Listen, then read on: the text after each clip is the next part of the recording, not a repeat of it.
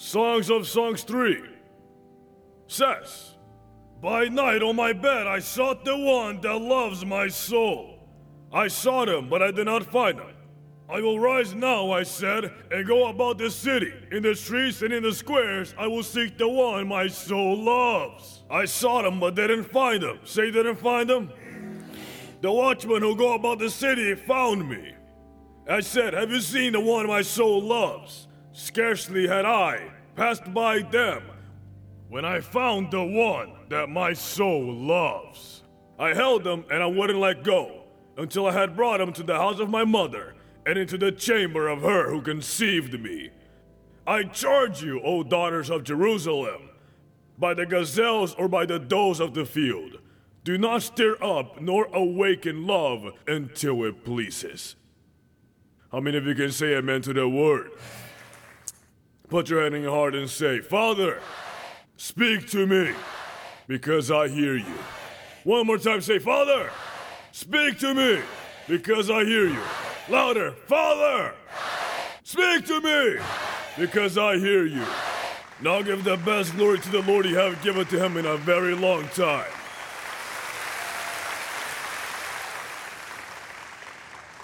Sit down for a moment. A night arrives for every child of God. Does someone understand this? A child of God that walks in the light does not exist. How many of you here walk in the light? But don't confront a night. Nighttime in the book of Songs of Songs symbolizes fear, symbolizes tribulation, symbolizes attacks from the enemy because it's when darkness takes control. And it, it, doesn't matter who you are and where you're from or where you're going, you're going to confront nighttime. You will confront it. The Bible says, I want a person next to you, the Bible says, Many are the tribulation for the just, but the Lord will free them from all of them. It doesn't say the impious. It doesn't say the traitors or the blasphemers. The just. The night is coming. Tell the person next to you, the night is coming. Problems will come. The Bible clearly says that although Jehovah is your shepherd, there is a day of valleys and shadows and death. But you don't have to be afraid because the Lord is. It looks like you aren't hearing me. It said the Lord is with you. And the Bible says that nighttime arrives for this woman who is called a Shulamite. And in that moment, she understood who she needed, who she truly needed to get out of that nightmare. He who loves her soul. And listen very well to what I'm saying. Your tribulations will define your properties. No, no, no, I'll let you discern it and feel it. Here I go again. The Son of God, the daughter of God, your difficulties, your valleys, your momentous of trial will define your priorities. When everyone leaves you, he who loves your soul is with you. Do, do, do, you know something? There are many people who love you, but they love you in a prodigal son style. They love you for what you have, not who you are. Uh, here goes again. I say they love you for what you have, and not for who you are. The prodigal son lost what he had and lost all his friends. After, he goes home and finds his brother who wanted to love him for his conduct and not for who he was. Because there are some who love you for what you have, and there are others who love you because you conduct alliance with a religious philosophy. But the Father, I said the Father, I said the Father loves you because he loves your soul. So as pastors, people think that people think that as pastors have a lot of people. No, no, no, we are very solitary. Because a lot of people love us for our gifts, for our talents, I don't know if you're understanding me. Many people love us simply because, oh, when the pastor talks, I feel a fire. That's not even mine. That's not mine. That shaking that you feel is the Holy Spirit. That's borrowed. That's not me. Hello? That's not me! And that is why, and that is why a multitude, a multitude of women fall in love with the pastors. If you, and they tell their husbands, if you were more like the pastor, he is like the pastor. His feet stinks and the armpits too. Are you kidding me, man? Listen to me well, women of God. For you, I am an image, but that fat man who sleeps with you is a reality. Hello? Hello? No, you should. You should be more like the pastor. No, never. W- what people see in us is not us, it's borrowed. We continue being a clay pot. And everything inside belongs to God. and us pastors learn to be surrounded by people. But we understand that not all of them love our souls. Because your soul, because your soul is the essence of who you are. And only God loves that. It's like the people say, I know Pastor Ruddy. No, you know about Pastor Ruddy. You know social media says. You know what the image projects. You don't know me. One, two, three. You don't know me. You know about me. I don't know. It's like people say, Oh, do you know Brad Pitt? Oh, yes, I know Brad Pitt. No, no, no, no, no. You know about the image of a man from Hollywood who is called Brad Pitt. He's probably not even Brad Pitt, he's probably Armpit. You guys, you guys know that uh, Brad Pitt could be uh, Juan Tejada, right? You guys know about that. he could even be Latino, that guy, because everything is a created image. That is the problem we have nowadays. That our generation has brought to life that what they see on Instagram is real. Do you believe that those people eat lobsters every day? Do you believe that those marriages are happy? No, no. What you're seeing are made up images. Does someone understand me? We've learned to believe lies. We've learned to believe images. Let me tell you something. There is one person in the universe who loves you, who loves you for who you really are. And his name is Jesus of Nazareth. He loves you for your essence, he loves you for your soul. He. that is why he has mercy on you, and a man does not. People are very good with you until you get in trouble with them. But Jehovah doesn't care if you get in trouble. He loves you anyway. And sometimes He loves you because you've earned it. And He still loves you if you haven't earned it. Do you know why? Because He loves your soul. He loves your essence. He loves who you are. Who did I come here to talk to? And in difficult moments, is there anyone in here who has gone through difficult moments? In the difficult moments, you realize where your health is. Your health is with the one that loves your soul. Commit the huge error to believe that people will be there for you in your moment of difficulty. Oh, maybe some are a little more, others are a little less.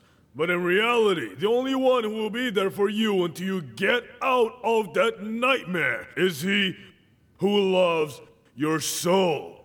Because your values for him doesn't diminish for anything in the world. Not your conduct, nor what you do, nor what you stop doing, nor what you say or what you think diminishes your value in front of him who loves your soul.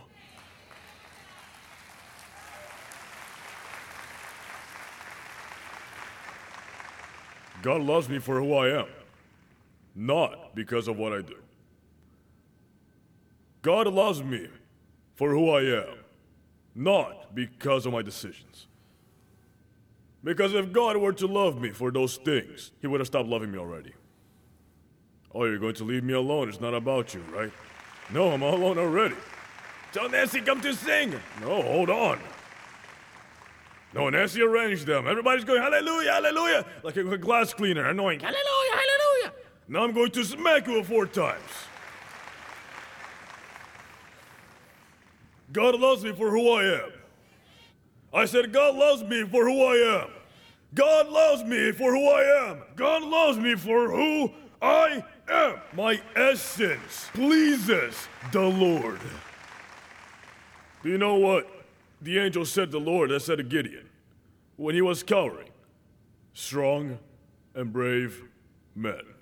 And the guy was cowering because God overpasses your conduct and sees your essence.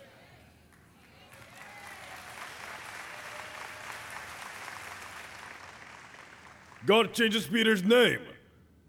God changes Peter's name and calls him Rock when he was trembling because because God overlooks your conduct and sees your essence. God is capable of calling an sterile woman mother of multitudes because God overlooks your actual condition and sees your eternal essence. God loves me for who I am. God loves me for who I am. Because He loves my soul. Because He loves my soul. And people will come into your life and leave your life. And people will betray you and turn their back on you. And people will say, I am with you, and then leave and abandon you in your worst moment. But God, I said, God will never abandon you. He loves your soul. I said, He loves your soul. He. When Jesus was in the Gethsemane, his disciples left him alone. And as much as he asked them, guys, don't fall asleep, they left him alone. They left him alone. And you're just a man. You're going to be left alone. But there's someone who will not abandon you. There's someone who will always be at your side. And he is called Jehovah of the armies. He...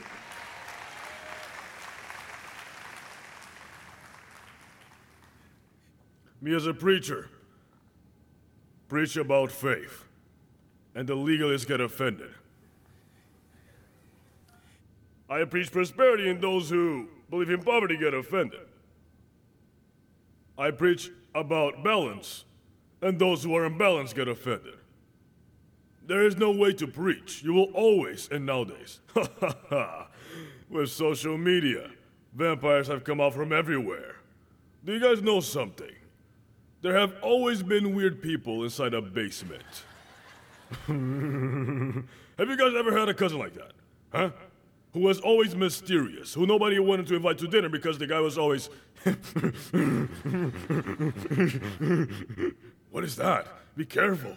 And your mom would say, Don't hang with that one, don't hang with that one. He came out weird. In Santo Domingo, they'd say that he has a screw loose, which means he's not 100% crazy, but he's a little loony.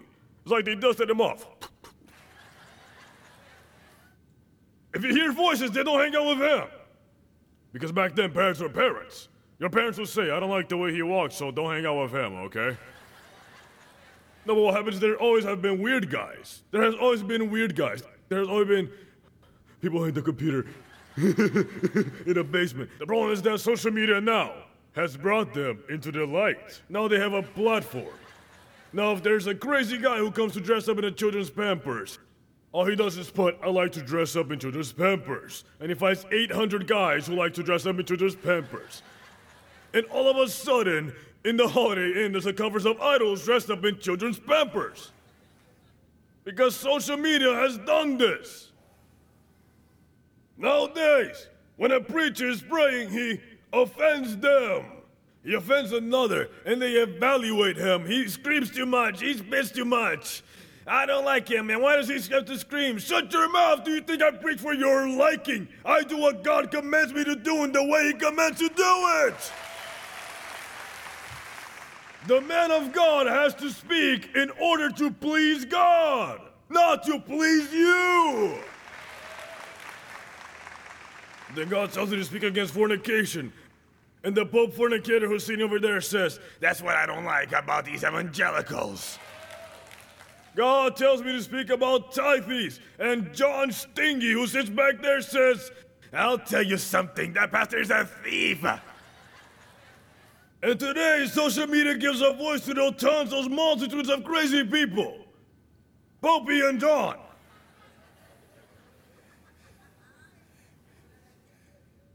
There's always one, and everyone disapproves, and the others approve. Do you think I can live like that? To me, it's worth three cucumbers what you think and what you say. Oh, Pastor, don't say that. Yes.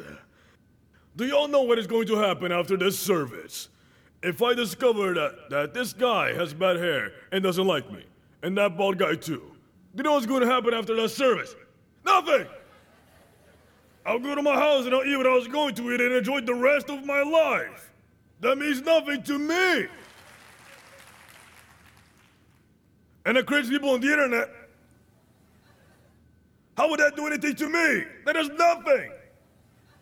Because us men of God have learned to live for God, by God, and in God. He is the one that loves my soul, and He is all I care about. That's why I've never been able to be part of a demonization. I, I mean, I mean, denomination. That's why I was never able to do that. Because no one's gonna tell me how to serve my God except for my God. Does someone understand that? Here it goes again. No one is gonna tell me how to serve my God except God Himself. Tell the person next to you, that's for you, dude.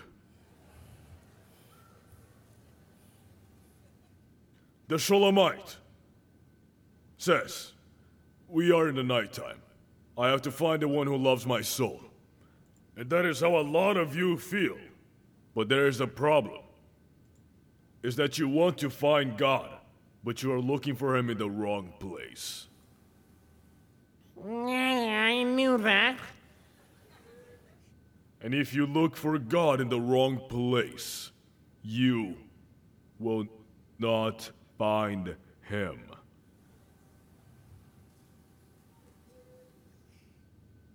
And she says, I looked for him, but I did not find him. Why? Because she looked in three places where God is not there. And if you look for him in those places, you will never, someone say never, find him. The first place that she looks for him is in her bassinet. In her bassinet. Bassinet is synonymous to bed. And she was looking for him from a position of comfort. And one of the problems of this new generation has is that they want to find God, but they don't want to sacrifice for anything. Ah, no, I've seen it. I've already seen it. I... Today we want everything comfortable and everything fast. Today we want to make God, today we want to serve God on social media. Simply because we haven't learned that we can't give sacrifices to Jehovah that don't cost us anything. Someone should understand this and say amen to the word of God. We cannot give to God what doesn't cost us because we displease God. God establishes the sacrifice. For what? So that it will cost you to find it. Does someone understand me? Do you see the people that didn't come to church today? Today was the day to prove to God that nothing detains them from coming to praise. Here I saw a ton of sisters who came out of the car over there in the back because you have to walk two miles with their hair straight and they arrived with an afro like Donna Summers here. Yes, because that issue of the hair of, I don't know much about that, but that issue of humidity, it shrinks hair, right? Am I right? Uh, us men don't know about that. But they came out, look how they came out from back there, poor girls. They came back from there, from the car. Like Miss Carol announcement, you know? And full makeup. With these heels that are cursed that someone invented for women.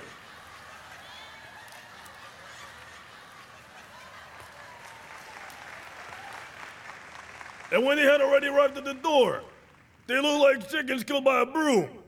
They had all the makeup like this, and had shoes in their bands and a dress.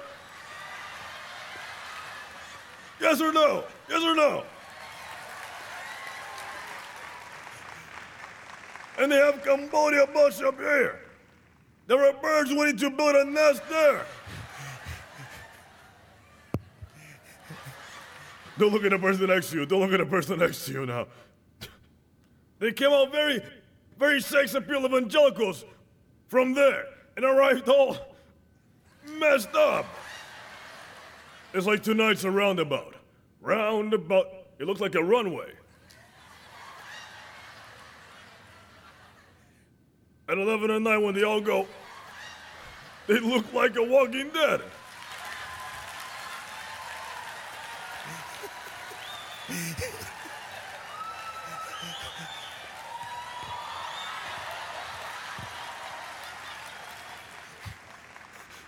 And I would say, Sister, should I pray for you? She tells me, No, what I need is not prayer.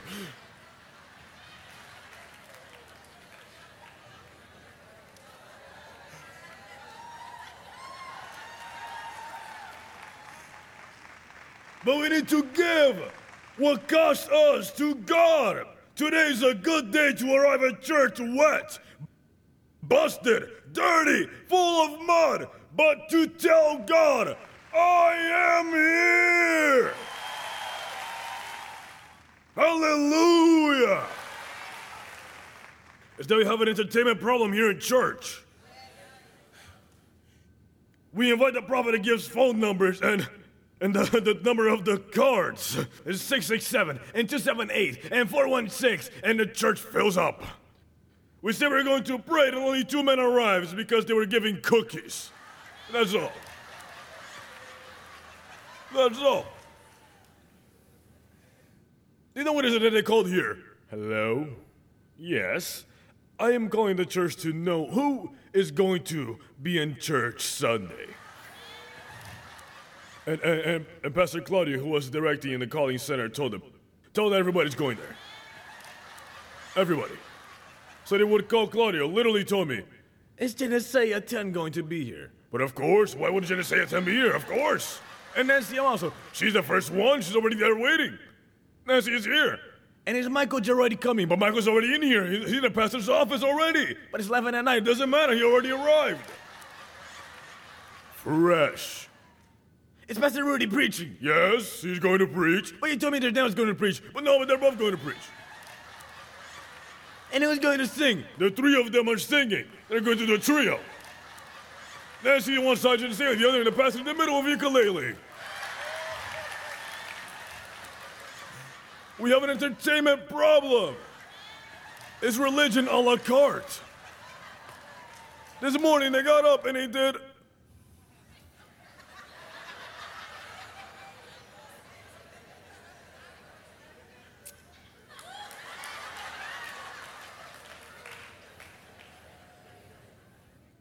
Truly, it's good that I'm not God.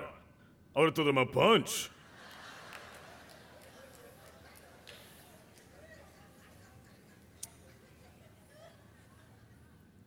My love, cover up again because it's raining. Then he asks why the children are possessed. And the kid goes, eh, eh, eh, they don't go to church. But in a while, they're in the park drooling.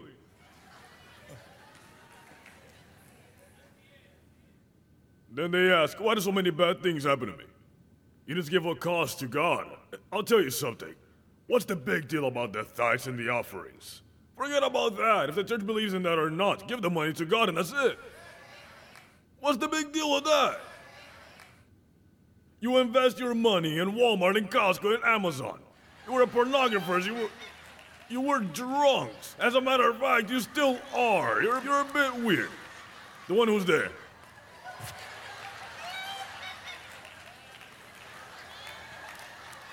They would waste a ton, they would smell it, they would put it in there, and now they come here. He just believes in the tithes. No, we believe in the hundreds. Give a hundred times more to the Lord than you have wasted on the devil.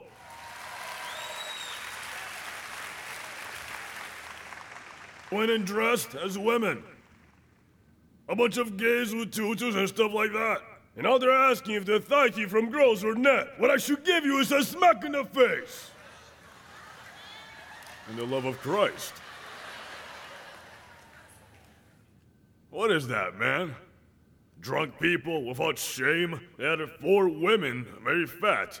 Very fat, these women, because they didn't work. They each gave birth to about six children, those guys. And they supported them. And pornography, and rum, and tobacco, and. I remember one time at a liberation, I prayed for a guy. And when I prayed, he released a rock of cocaine, solidified. But it looked like if they caught that day, at that moment, the first person would have been prison would have been me.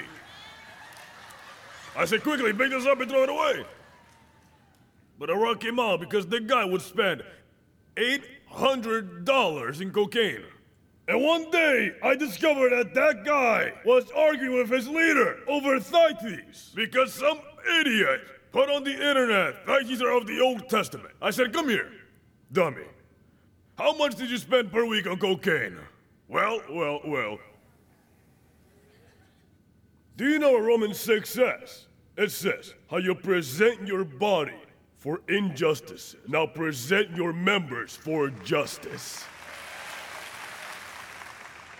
With the intensity that would serve the devil, you will now serve Jehovah. David went to offer a sacrifice. And at the threshing floor, they told him, No, no, no, no, no. King, you offer a sacrifice. No way, take the land, take the sacrifice, take it all. And he said, No. I would not offer the Lord a sacrifice that doesn't cost him me. Because if not, then it's not a sacrifice. Oh, no, no, no, now you guys know what I'm saying now. Oh, no, Pastor, but this is from the Old Testament. Oh, I want mercy without a sacrifice. That is a lie. First Peter chapter 2 and verse 5. No, nothing more to give you a blow. First Peter chapter 2 verse 5. No, no, no, because if you're not going to leave here smiling, leave here crying. It's one of my joys. Yes, yes, here to leave smiling or to leave crying. And I see that some people have a face like they got baptized in lemonade. So, Peter 1 2 5 says, We also, said a person next to you, they're talking about you. As living stones are being built up a spiritual house, a holy priesthood to offer what? To offer what? To offer what? Spiritual sacrifices. So, we offer physical sacrifices, like the male goats, but without spiritual sacrifices. So, what does it say? It says spiritual sacrifices acceptable to God through Jesus Christ. So, if you're in Jesus Christ, whichever the sacrifice, the only thing is that the sacrifice already changed. You don't do sacrifices for redemption, but you do a sacrifice for connection.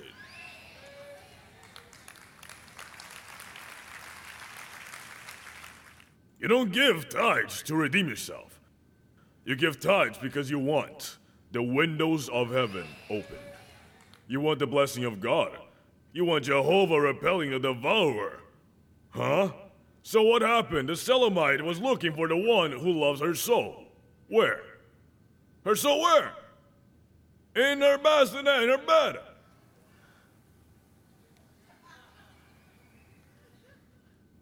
Oh, he's not here. Let me put Netflix on. What time will the Lord come, huh? Lord, come, come, come. Spirit, come and lay by my side. Rock me and love me.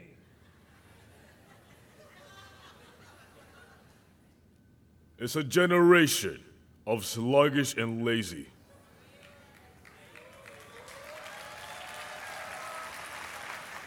That is why so many people get up and divide the churches. They know why? Because they want to see me say, What luck has the little black man had? Oh my god! He screamed one day and everyone came. This is why my son Ruddy here, just in case. My son Ruddy, he's gonna turn 27 years old on Wednesday. And my son, Ruddy, has the same age as this church. When my wife was pregnant, seven and a half months, we started this church. And then that big headed guy was born. Why am I telling you this? Because a lot of people see the castles, but they never see the wars that bring the kings to the castles. By the way, for those who calculate the age, I was 12 years old when we started the church. At 26, and there are we. Okay? We need to confuse the enemy. Have I said I don't give out private information?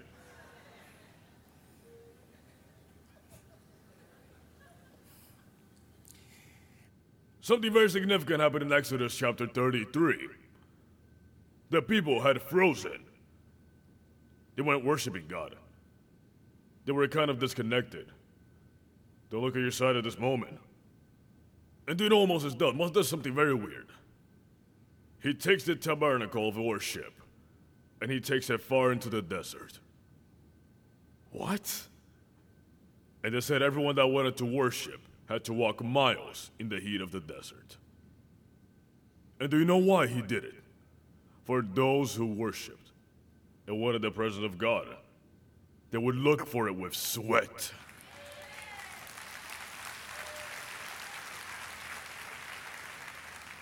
Do you know what the Bible says? Fervent prayer of the just can do a lot. Do you know why there are Christians who pray and not even a mosquito with diarrhea comes out? Hmm? Because you don't understand what fervent prayer is. You don't know what it's like to pray until.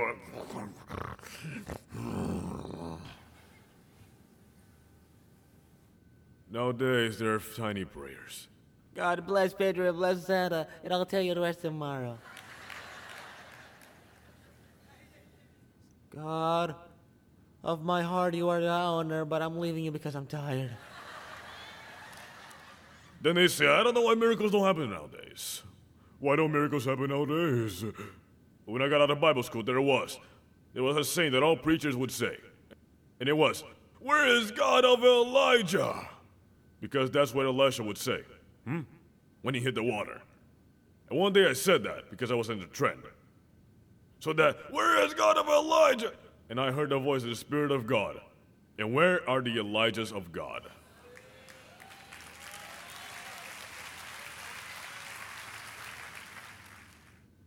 You will not find God in comfort. Are you listening? You will not find God in comfort.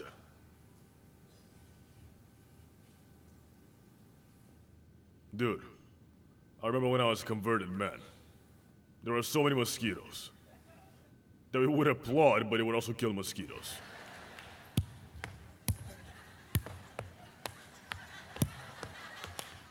The, the mosquitoes would cook you. There was an anointment of armpits that it was there. There was nobody that didn't sweat. And the, the, the services went on. The services were eight hours. They were eight hours long. You would enter, you would enter with the sun. And when you left, the night would come out like. And, and the fasts, the fasts were for days. Nowadays, it's, I'm going to fast from potatoes. Nonsense about Daniel fasting around there. There's a bunch of people eating potatoes. What is that? I, I, I, I'm going to fast. I'm going to fast on television. Huh? You don't eat television. How many of you know what I'm saying? Challenge 21. I'm going to fast on beef pastries. Not the guava ones, the beef ones. In biblical times, no one struggled for being fat because of all the fasts, and all the Christians are, he's a maniac, maniac. because they eat too much. I'm not going to keep preaching that because we're a bit well. Uh, you won't fight God in comfort. Amen? Even more, why does God wake you up at 3 in the morning to pray? I'm sorry, Lord, but the Bible said that you don't sleep. Why don't you wake me up? Why don't you wake me up at 8? And we can do this affair in an hour. Uh, no? Yes or no? Jehovah doesn't sleep. So then let me sleep.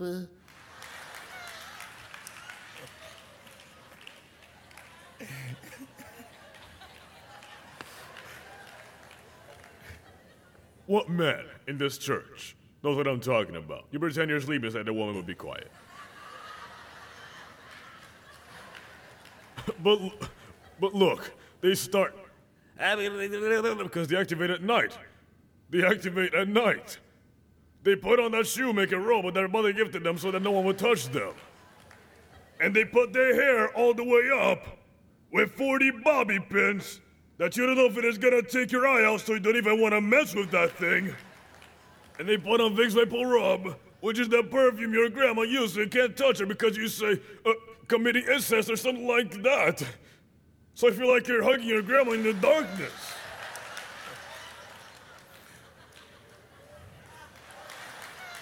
And when that one comes in with all that beauty that you even want to die, that's called contraceptive beauty. Why? Why? Why? Two words Victoria's Secret. A lot of flying, a lot of feathers. Put on two wings like Victoria's Secret model. flying like crazy for her for her guy. Is that true? My wife is crazy for her guy. Well, well here we go. Choose that she already, and that is when she activates. And you're very calm. You're calm. And if we're not going to, let's go to sleep. Let's go to sleep because men only understand three things to eat, to sleep, and uh huh. So men are simple. They're simple. Did you not see how Ramon activated? then she was warrior and hi, hi, hi, hi, hi, and Ramon. Roman said, This is not mine. That part comes later. And then she kept going. Ah, ah, ah, and all the other women, Go, Nancy! Go, Nancy! Nancy sings and jumps. And Roman. Until it was Ramon's turn. Nancy went quiet and innocent like this. And then she says, Oh my God, Ramon! Nancy's spirituality left her.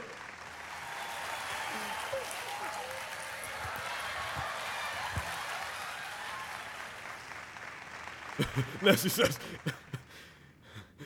What was I going to pray for? What? Well, God bless you. It left her. So the guy is calm. He's very calm watching uh, the money heist on Netflix. But here it comes. Here it comes. The stamp of her mother. Did you hear about what happened inside the church? And you go. But since they're so wise, trained by a ninja. Don't pretend to be asleep because I know. Oh, let me sleep! Well, how do we end up here?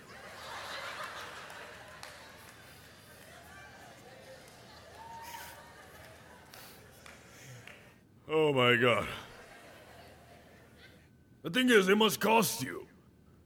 The thing is, you have to get up from your bed if you want to truly please God. The sacrifice has to cost. She said, I got up. But she went to a second place where she couldn't find the Lord. And she went through the streets, through the plazas, through the, the roads, through the paths. Why? Because she used a human logic. And she said, God has to be where the people are.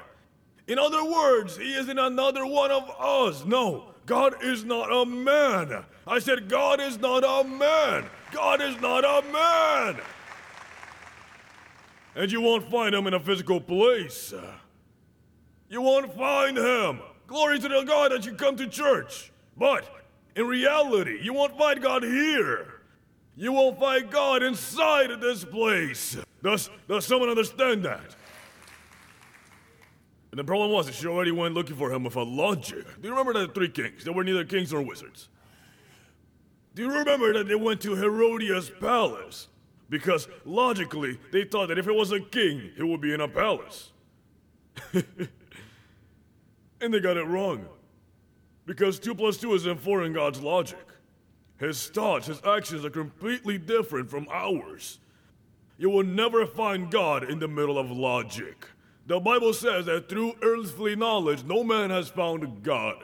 The princes of this country has never found him. You need to find God for guidance. Uh, someone should have said, man, And she said, I looked for him in the plaza and I didn't find him. And then she goes to a third place to find him. And that place was where the watchmen were, the guards. And this is a bit of an error. Because a lot of people want to find God, but they need people to tell them where to find God. And do you know what people do? They retract you from religion and rituals. Because the way that Caesar found God is not the way I am going to find him. So, the Pentecostal will give you the Pentecostal way to find God, and the Baptist will give you the Baptist way to find God. I don't know if you're understanding me. The Methodist will give you a method, and the religious will give you another. And the Pharisees are as alive today like never. And he will try to tell you that God is found through rituals, through religion. You do not find God through man. You find God when you look for him with your heart. You need to pass through a process of elimination where you learn sacrifice, where you learn individuality, where you learn to look for God how He wants you to look for Him, without religion, without tradition. Do you know how God wants you to look for Him? How the book of Jeremiah says to look, and with that I will finish. Chapter 29 and verse 12. And you can stand up chapter 29 in one of the books of Jeremiah, verse 12. Look at what the word says. Are you ready? Jehovah says, Then you will call upon me and go and pray to me, and I will listen to you, and you will seek me and find me. That looks for me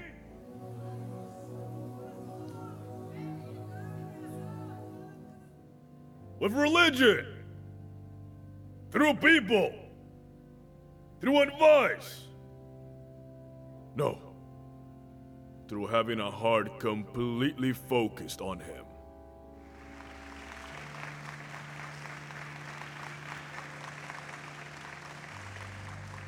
Because people are like a Job. He had heard, he had listened but his eyes had never seen. Because we surround ourselves with a number of religious rituals to find God, and God is not in religion. The only requirement of finding Jehovah is looking for Him directly with all of your heart.